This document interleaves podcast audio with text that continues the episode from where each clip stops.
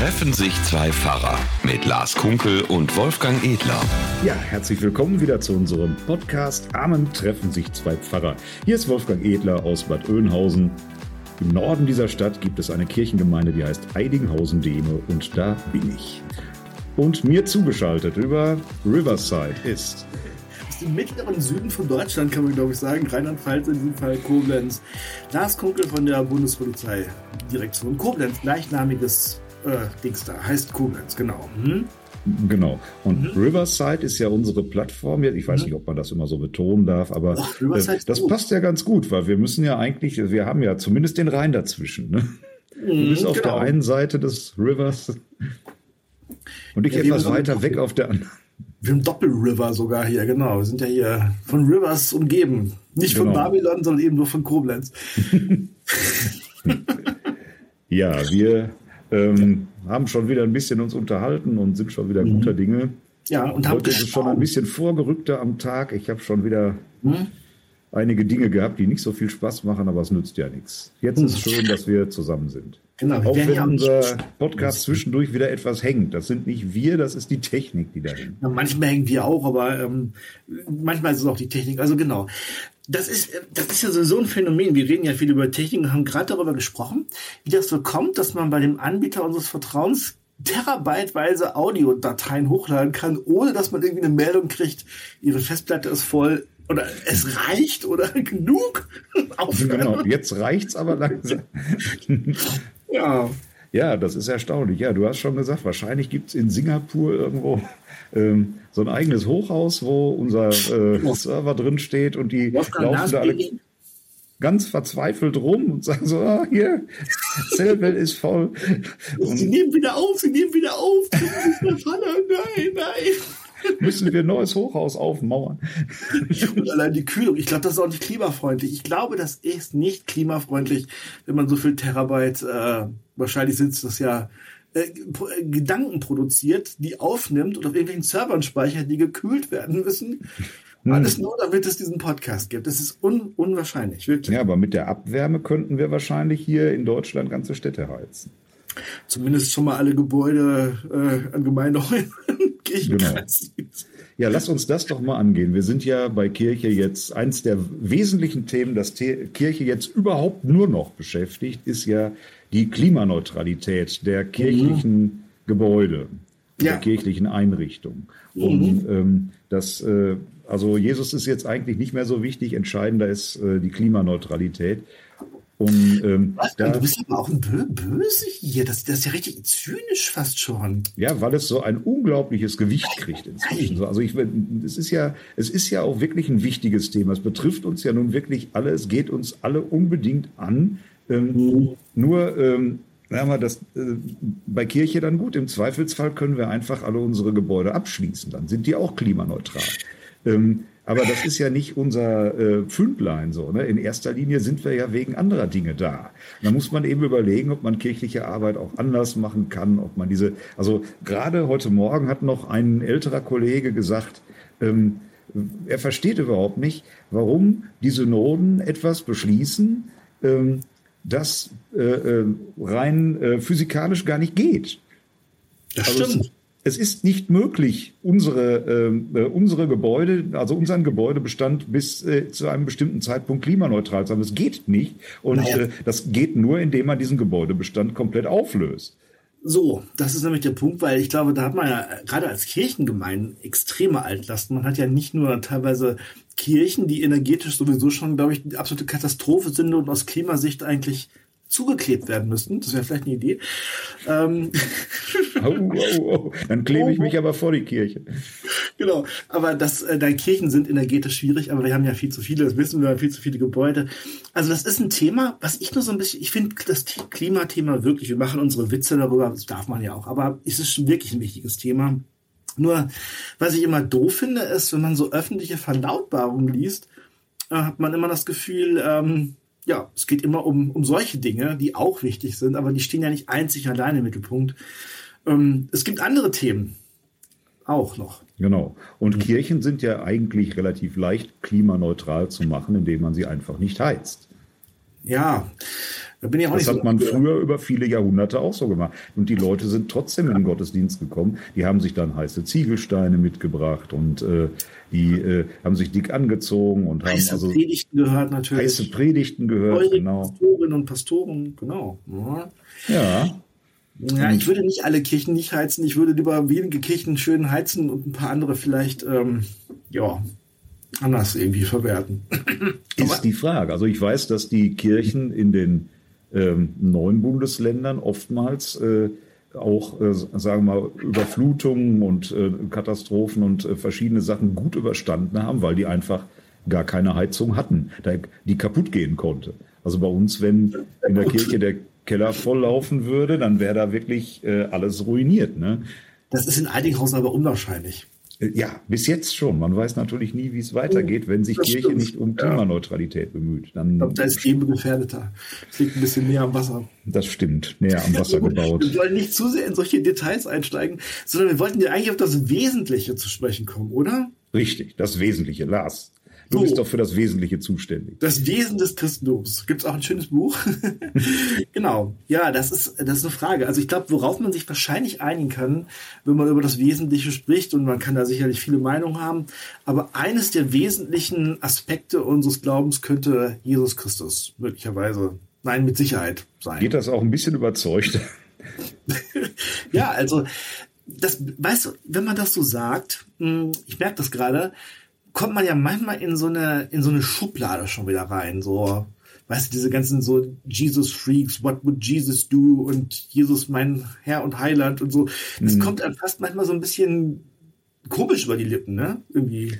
Ja, und ich finde das, unangenehm. Also ich merke das selber auch im Moment bei vielen Konferenzen, wo ich bin, wo es dann immer um Zahlen, um äh, Entwicklung, um äh, Strukturen, um äh, Entscheidungen geht, soll man jetzt lieber das oder lieber das. Mhm. Und ich versuche immer einzubringen, liebe Kolleginnen und Kollegen, wir sind doch jetzt hier, weil wir als Kirche arbeiten wollen. Also und unsere Arbeit ist nicht die Zusammenlegung von Kreiskirchenämtern oder die, die, die Streichung von Gebäuden oder die Änderung von Strukturen. Das sind alles Dinge auf dem Weg. Unsere Arbeit ist, dass wir Menschen für Jesus gewinnen und dass wir äh, Menschen auf ihrem Weg mit Gott und Jesus seelsorgerisch und geistlich begleiten.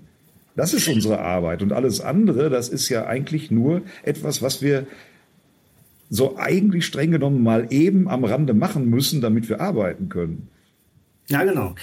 Das ist auf jeden Fall so. Und natürlich ist es so. Also ich sag mal, wenn man sich nochmal darüber verständigt hat und über was Jesus bedeutet für einen selber, was, was christlicher Glaube bedeutet, ähm, hat das natürlich Auswirkungen in die Welt in vielfacher Weise. Das ist die Art, äh, weiß ich nicht, wie man auftritt, wie man den Unterricht gestaltet, wie man äh, auch als Pfarrer der Bundespolizei am Ende unterwegs ist. Aber das setzt diese innere Besinnung voraus, glaube ich. Was, was ist das Innere? Was ist das, was einen trägt? Was bedeutet Jesus eigentlich? Ja. Außer Name, außer ein Kreuz, das an der Wand hängt, sowas. Hm. Ja, und was ich sagen wollte gerade war, wenn ich, wenn ich das so sage, dann merke ich, wie bei einigen immer schon gleich die Jalousien runtergehen. Mhm. So, ach, das ist so ein Frommer. Oder das ja, ist genau. so, der, was der mhm. wieder will. Oder jetzt der Edler wieder. Ne? Ähm, ja. Und ähm, ich, ich kann es auch, muss ich sagen, nicht verstehen und nicht, auch nicht ertragen, dass man sich tatsächlich in gewissen Bereichen von Kirche dafür schämen müsste oder soll irgendwie, dass man an Gott glaubt und dass man äh, äh, also von Jesus reden möchte. Äh, das kann auch äh, nicht sein. Ja? Na, ich glaube, das Problem, was, was du gesagt hast, fromm, ist ja auch so ein Wort. Also, wenn man fromm zum Beispiel verstehen würde als ähm, evangelikal oder als weltfremd oder so, dann finde ich, wird fromm natürlich wirklich ein Wort, was mir auch nicht so gut gefällt. Wenn man fromm aber versteht als gläubig oder bezogen auf Gott, äh, vom Herzen her auch, dann kriegt fromm ja was Schönes irgendwie auch. Und vielleicht ist es bei diesen Jesus-Geschichten auch so, dass man vielleicht manchmal Leuten, die so von Jesus erzählen, immer so unterstellt, dass sie alle evangelikal sind, alle, was weiß ich, ähm, Jesus, was ist so Jesus in meinem Leben und das kriegt ja manchmal so einen komischen Touch auch. Aber mhm. eigentlich ja. geht es Kern um was Gutes. Eben, und es kann doch nicht sein, dass du darüber gar nicht mehr reden kannst, weil das dann immer gleich für viele so einen komischen Touch kriegt. Also ich würde ja wirklich sagen, dass ich jetzt nicht unbedingt als der frömmelnde irgendwie äh, ähm, altfränkische Tradition bewahrende und irgendwie äh, so, so irgendwie äh, rückständige und was auch immer man mit diesem Bild ver, äh, verbinden möchte, äh, dass, dass ich das bin. Und äh, es widerstrebt mir auch, in solche Schubladen gesteckt zu werden, aber es kann doch auch nicht sein, dass man dann deswegen immer nur die Klappe hält. Nee, genau. Und ich glaube, deshalb wäre es ganz gut, sich mal zu besinnen. Meine, wir, wir, können das ja mal überlegen, äh, um das Ganze jetzt mal ein bisschen konkreter zu machen, was Jesus eigentlich bedeutet. Haben wir ja mal überlegt. Könnte man, könnten wir mal darstellen, ein bisschen, ne? Ja, genau. Ja, mhm. und das passt ja ganz gut, weil wir jetzt äh, am kurz vor dem eigentlichen christlichen Fest mhm. sind, nämlich mhm. jetzt kommt's, was würde man in, in Deutschland würde man sagen, Karfreitag? Halloween. Halloween, dachte ich. Halloween, ja, richtig, Entschuldigung. ähm, nein, äh, in, äh, also tatsächlich ist ja für viele Christinnen und Christen der Karfreitag, der so vorgestellt höchste Feiertag, weil das der Tag ist, an dem Jesus für unsere Sünden gekreuzigt wird. Das, ähm, das ist in anderen Ländern ganz anders. Also schon im Nachbarland, in den Niederlanden, spielt der Karfreitag überhaupt keine Rolle. Der ist also noch nicht mal Feiertag, sondern das zentrale christliche Fest ist Ostern auch nicht Weihnachten ne? oder auch nicht Erntedankfest oder so, sondern, oder, oder Kirchweih oder so, sondern das, das zentrale Fest ist das Osterfest, das Fest, wo Jesus den Tod überwindet und damit letztlich überhaupt erst alles legitimiert, was er vorher gesagt hat, was er vorher gemacht hat und auch seinen Kreuzestod ähm, erst legitimiert eben als eine Tat, die tatsächlich von Gott geplant ist und nicht ein, ein, ein Unfall, der da irgendwie, weil Jesus sich mit den Falschen angelegt hat. Ne? Und mhm. damit, das hat Paulus ja selber mal äh, geschrieben, damit hängt, wenn ihr nicht glaubt, dass Christus von den Toten auferstanden ist, dann bricht alles zusammen, da hängt alles dran. Mhm. Ja, das ist, ist so, ne? Ähm, wobei ich ja schon sagen würde, dass der Karfreitag und Ostern wirklich zusammengehören, weil Karfreitag ohne Ostern ist natürlich tatsächlich nur ein Begräbnisfest und Ostern ohne Karfreitag ähm, ist ein bisschen sehr verschwärmt sozusagen. Ich, ich denke, beides gehört zusammen.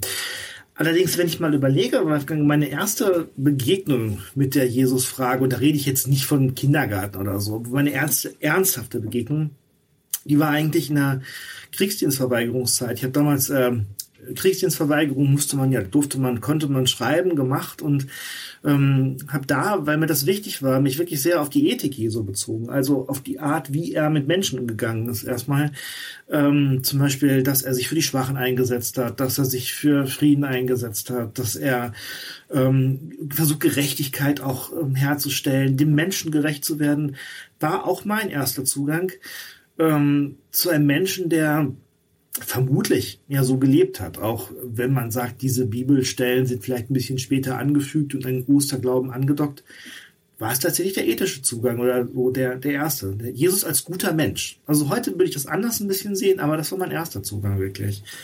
Ja, das darf ja auch so sein. Das ist ja äh, vielen Menschen damals so gegangen. Also die sagten, Jesus ist jemand, der redet äh, von Gott, aber auch von, von den Zusammenhängen zwischen Gott und den mhm. Menschen und den Menschen untereinander völlig anders als die, die wir sonst so gewohnt sind. Ne? Der, äh, der rückt plötzlich mal die Verhältnisse in ganz andere Zusammenhänge und in ein ganz neues Licht. Genau. Und immer, wenn Jesus nur ein guter Mensch gewesen wäre äh, und Menschen dem folgen würden, wäre ja auch schon viel gewonnen, muss man sagen. Genau.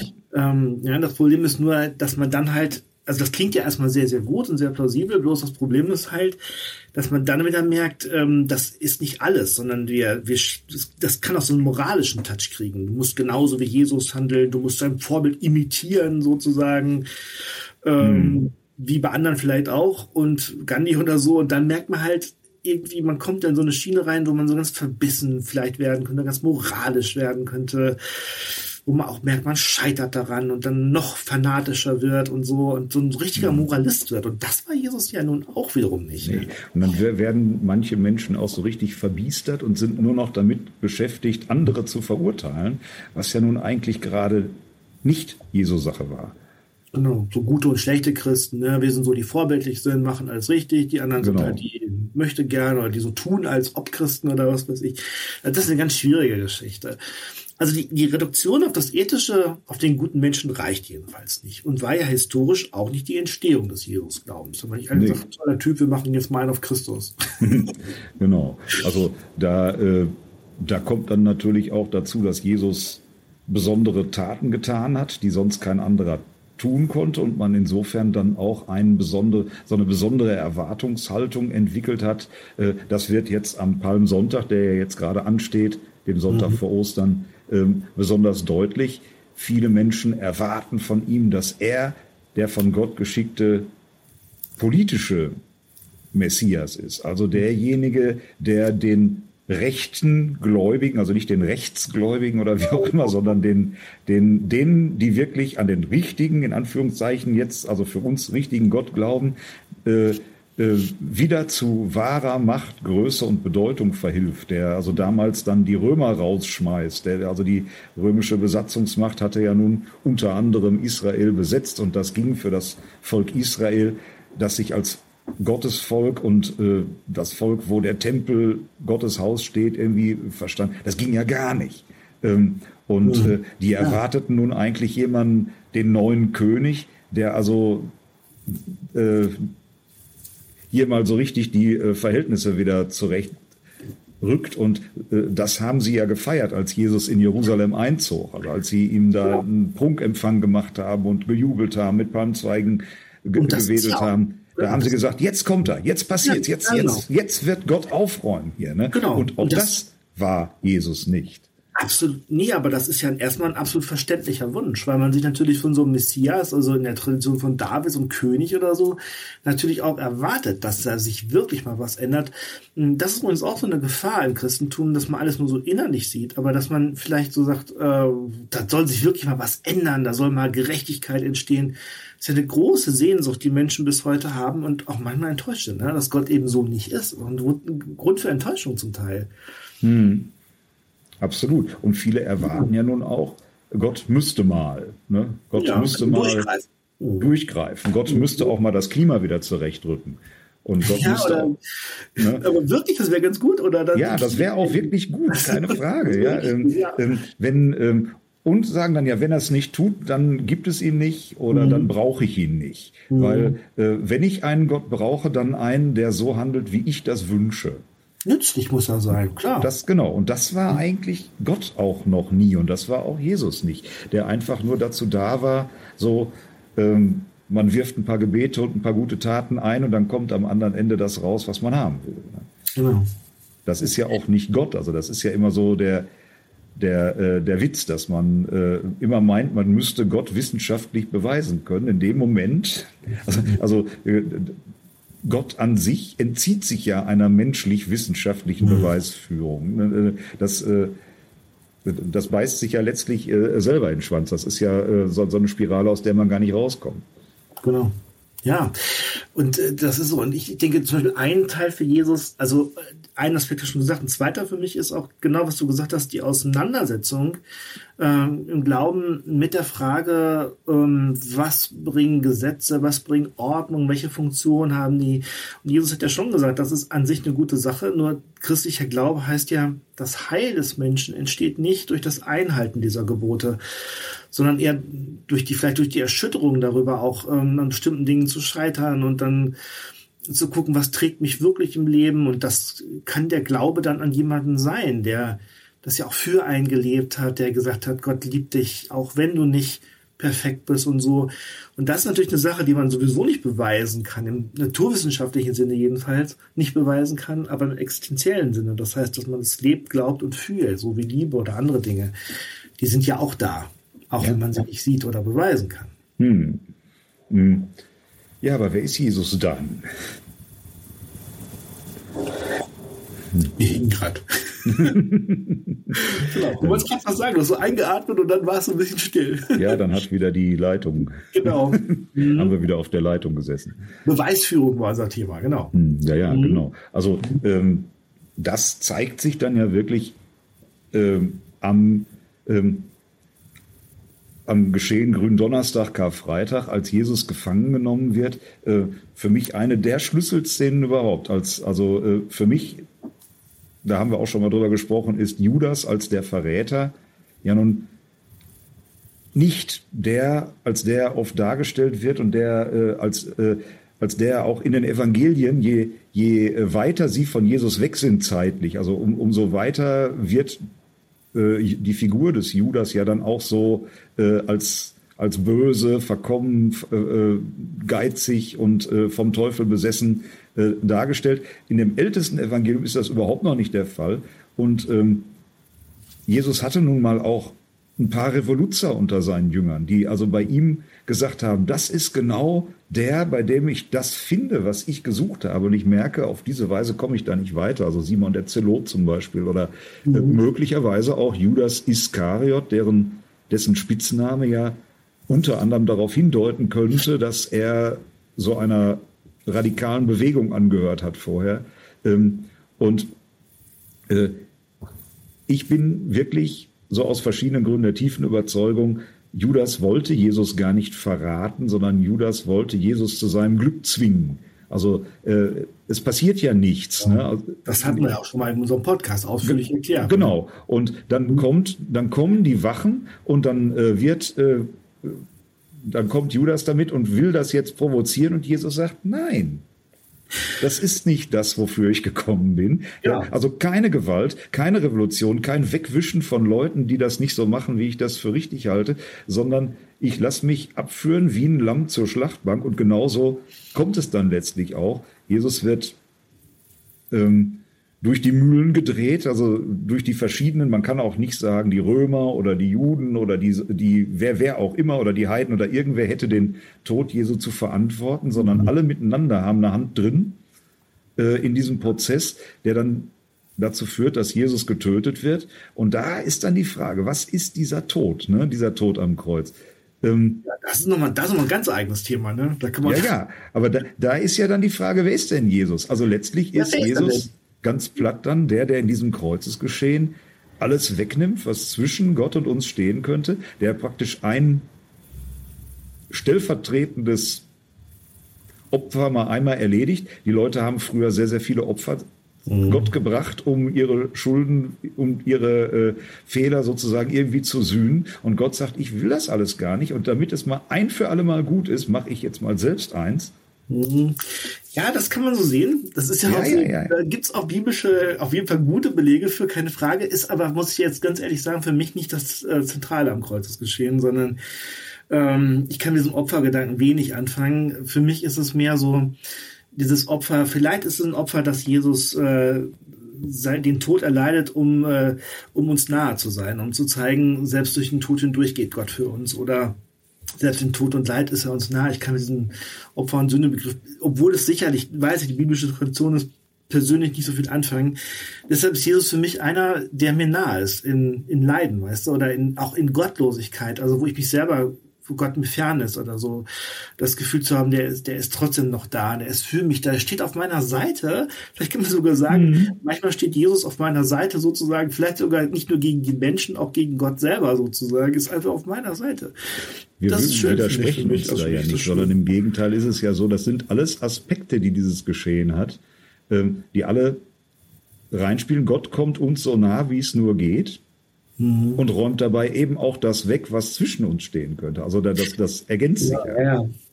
Das sowieso. Also das muss man wirklich mal sagen. Ähm, ich glaube, dass es, es gibt ja selbst innerhalb der Bibel gibt es einige Traditionen, wie der Tod Jesu gedeutet wird oder das Ganze verstanden wird. Ob man bei Paulus guckt, in den Evangelien, Hebräerbrief hatten wir, da gibt es so viele Facetten.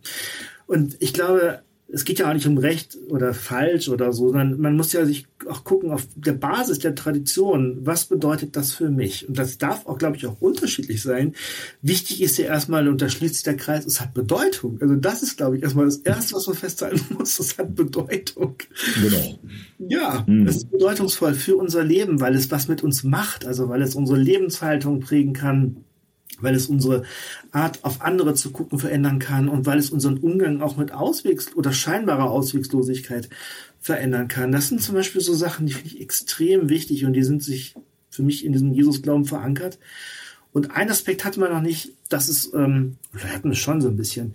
Jesus zeigt mir auch, wie Gott ist. Also ich, ich kann gut damit leben, wenn man sagt, Gott ist eine höhere Macht oder sowas. Alles gut und schön. Also es ist wirklich okay. Aber wenn man Gott ein Gesicht kriegt, zumindest ein Teil sozusagen Gesicht, dann, ähm, dann ist es gut für mich, das in Jesus Christus zu sehen, als Bruder, als Freund, auch vielleicht als Wegweiser, als, an der Seite steher, sowas. Also so ist mhm. für mich Gott. Mhm. Einer, der trägt und der aber auch was bewegt, ne? oder ja. der mich da auch mit mhm. reinnimmt in diese Dynamik. Genau. Genau. Und alles das wird dann letztlich am Ostermorgen durch die Auferstehung auch noch äh, nachträglich sozusagen bestätigt. Ne? Also ansonsten wäre Karfreitag ja letztlich nur, das mhm. war's, ein Toter mehr. Ja, und äh, manchmal hat man das, also jetzt wird's aber wirklich ein bisschen böse, manchmal hat man das Gefühl, so in der inneren Haltung kann man da auch stehen bleiben sozusagen und sagen, oh, Karfreitag alles tot und Kirche erlebt man ja auch immer so ein bisschen so, in manchen Bereichen haben wir oft drüber gesprochen, so als Abbau, nee, Trauerfeier, so mm. abgesagt. Ostern. Jeden, jeden Sonntag feiern wir eigentlich ein kleines Osterfest. Jeden Sonntag feiern wir Auferstehung auch. Und ähm, man muss nicht immer, ich glaube, jeder ist nicht jeder ist immer happy und überglücklich, aber ein bisschen mehr Zuversicht und Mut, Optimismus und Freude dürften wir uns von Ostern schenken lassen. Ach, dürften, schönes Wort, dürften. Nicht müssen, dürften. Ja. lassen. Ich habe ja. voll Tage, man kriegt ja von Zeit zu Zeit mal so fromme Mails und das jetzt wirklich in dem Sinne, wie wir schon vorhin gesagt haben, wo also einer äh, also unsägliche Dinge zusammenstellt und dann also sagt, also da, äh, der äh, der Sabbat sei der biblische Feiertag und das so der Sonntag sei vom Papsttum eingesetzt, um von okay. der Bibel abzulenken und alles. Also ich dachte, ich, ich, ja, ich, mir drehte sich alles, weil äh, das ist ja nun wirklich nicht so der Fall, sondern die Christen haben damals gesagt, wir äh, feiern einen genau den, also einen Feiertag, genauso wie es äh, ähm, angesetzt ist, aber wir feiern den Tag, an dem unser Herr Jesus den Tod überwunden hat. Also genau. insofern genau das, was du sagst, wir feiern jeden Sonntag eigentlich als ein kleines Ostern. Mhm. Mal mehr, mal weniger. Aber das, das mhm. äh, steckt schon in dieser Entscheidung überhaupt drin. Ne? Ähm, genau. Ja, und ich glaube, damit haben wir immer noch nicht ausgelotet, wer wirklich Jesus alles ist, aber wir haben schon mal so ein paar Dinge angerissen, die in diesen Tagen eine Rolle spielen. Ja. Und die eigentlich gar nicht so eine große Rolle spielen, denn viele haben schon wieder gesagt, ach ja, dann wünschen wir euch schöne Ostern, wir sind im Urlaub, wir sind unterwegs, wir machen mal das und so. Was erlaubt ist, man darf auch gerne. Das darf man ja machen, darf man alles machen, gar keine Frage. Ja. Ähm, Schade finde ich es manchmal trotzdem. Also manchmal stelle ich mir mal so als Pfarrer so ein Osterfest vor, wo die Gemeinde wirklich zusammenkommt und fröhlich äh, und in großer Zahl und begeistert irgendwie dieses Fest feiert. So, ne? ähm, ja. Das, das dürfte auch mal sein. Der Traum des Theologen das ist ein Buch von Manfred Jusuttis. da sind solche Träume noch, noch beschrieben in ihrer Funktion. Ich kann es auch verstehen. Aber ich finde immer noch zum Beispiel, wir haben uns jetzt in Koblenz schon mal das Osterprogramm angeguckt hier in der Kirche, in die wir oft gehen. Und äh, da gibt es so fantastische Sachen. Also irgendwie alles, alles mögliche Feierabendmahl und, und Matthäus-Passion und Osternacht und Spaziergang und so. Die Kirchen machen ja viel doch ja. noch. Und ich denke schon und wünsche mir das auch, Leute da hingehen. Man darf Ostern, glaube ich, auch grillen, die Beine hochlegen und ja. wechseln und so. Aber ähm, so ein bisschen dran denken, was es eigentlich bedeutet und warum es uns geschenkt ist, ist, glaube ich, auch ganz gut. Stimmt, ja. Hm. glaube ich, ganz gut. Mit allen Einschränkungen. ja, da könnte man jetzt noch lange drüber sprechen, aber unsere Zeit ist schon wieder abgelaufen. Sie reicht nicht vorne, sie reicht nicht hinten. Wir müssen auch an die kleinen äh, ja, Server-Dinger wieder zum Ende kommen. denken. Und äh, dein eingefrorenes Gesicht auf dem Bildschirm zeigt ebenfalls, dass die Technik auch wieder zum Ende kommt. Genau, sagte ich gerade, der Speicher ist voll. Genau, genau. Ja. Ja, wir wünschen allen gute Karwoche und ähm, Schönen Palmsonntag. schön am Sonntag fröhlichen, fröhliche Vorbereitung und auch besinnliche Vorbereitung auf Ostern. Es kommt noch eine ganze Menge. Mhm, Genau, eifrig Podcast hören, nicht vergessen. So, genau. Also wer, wem dieser Podcast zu wenig war, wir haben da noch ein paar andere. Ich glaube, so 130 Folgen haben wir noch.